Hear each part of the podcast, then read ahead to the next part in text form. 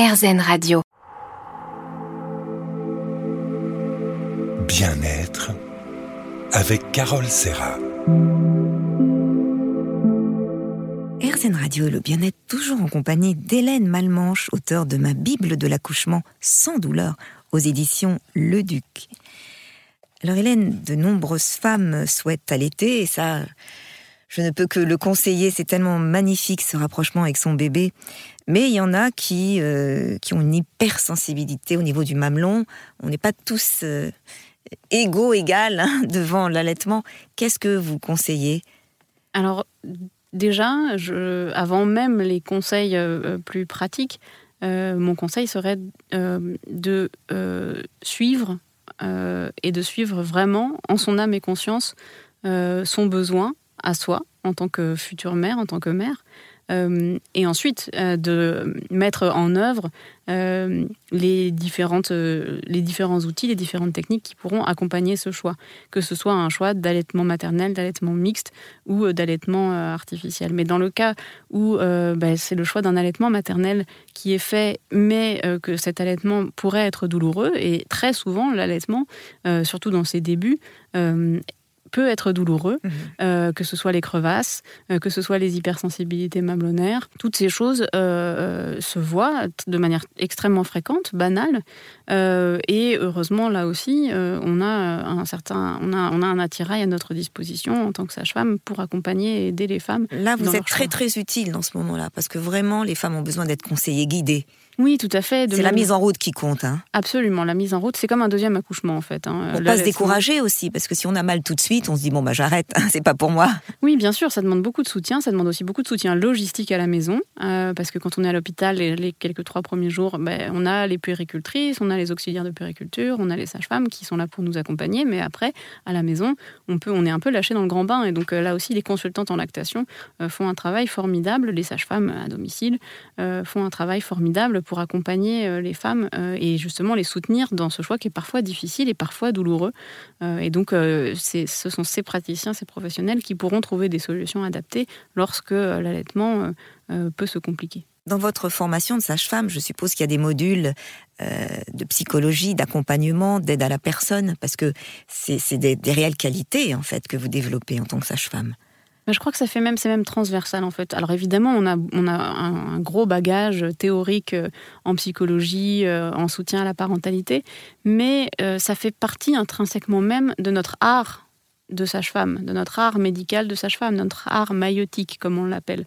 Et, donc c'est une caractéristique même de la prise en charge, c'est-à-dire qu'il n'y aurait pas le médical d'un côté et le, rationnel le relationnel de l'autre.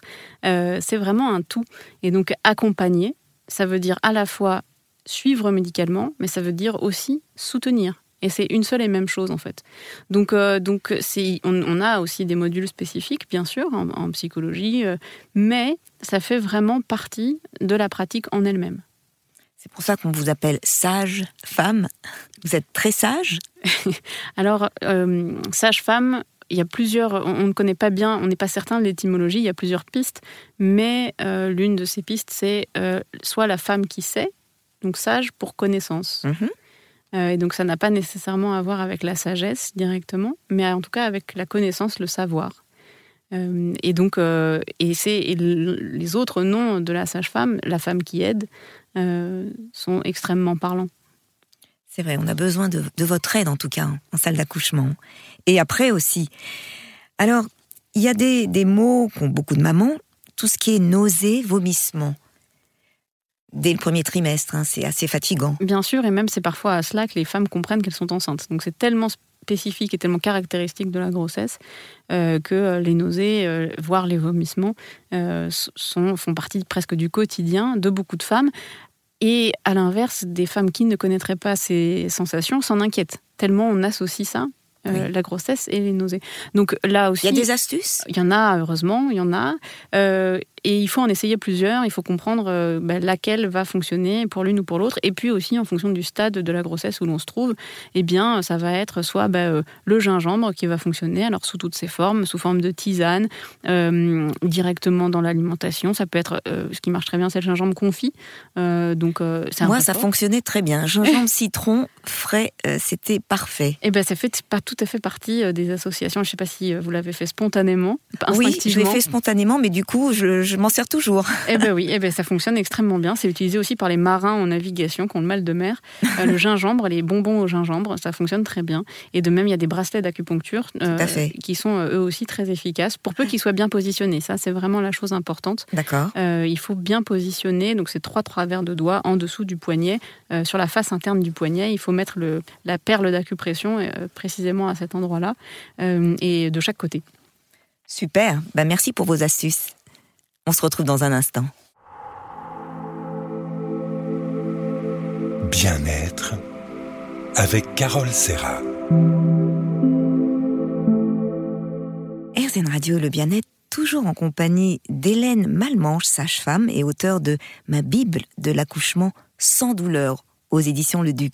Alors Hélène, en tant que sage-femme depuis 11 ans, vous avez vu les choses un peu évoluer et de plus en plus, euh, on pratique ces activités que sont la méditation, la sophrologie, le chant, l'hypnose, l'acupuncture. Elles ont beaucoup de succès.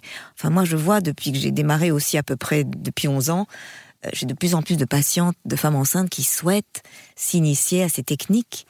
Oui, tout à fait, parce qu'elles offrent, euh, je pense, une approche complémentaire euh, et elles constituent un socle nouveau, mais extrêmement précieux d'accompagnement pour, euh, pour les femmes qui euh, sont à la recherche d'une personnalisation du soin que le, le, suivi médical n'offre pas ou n'offre plus, ou simplement, faute de temps aussi, les praticiens ne peuvent pas répondre à certaines attentes. et aussi, il faut une, qualification spécifique pour accompagner les femmes dans un chemin qui est extrêmement personnel.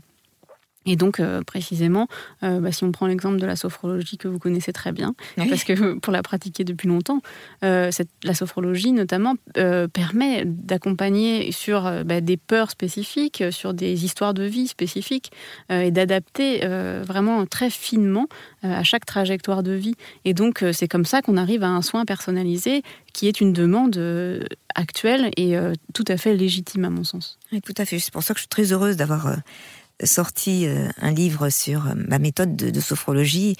J'y rajoute de la musique, parce que la musique, c'est aussi un élément euh, qui favorise la détente, le bien-être, le relâchement.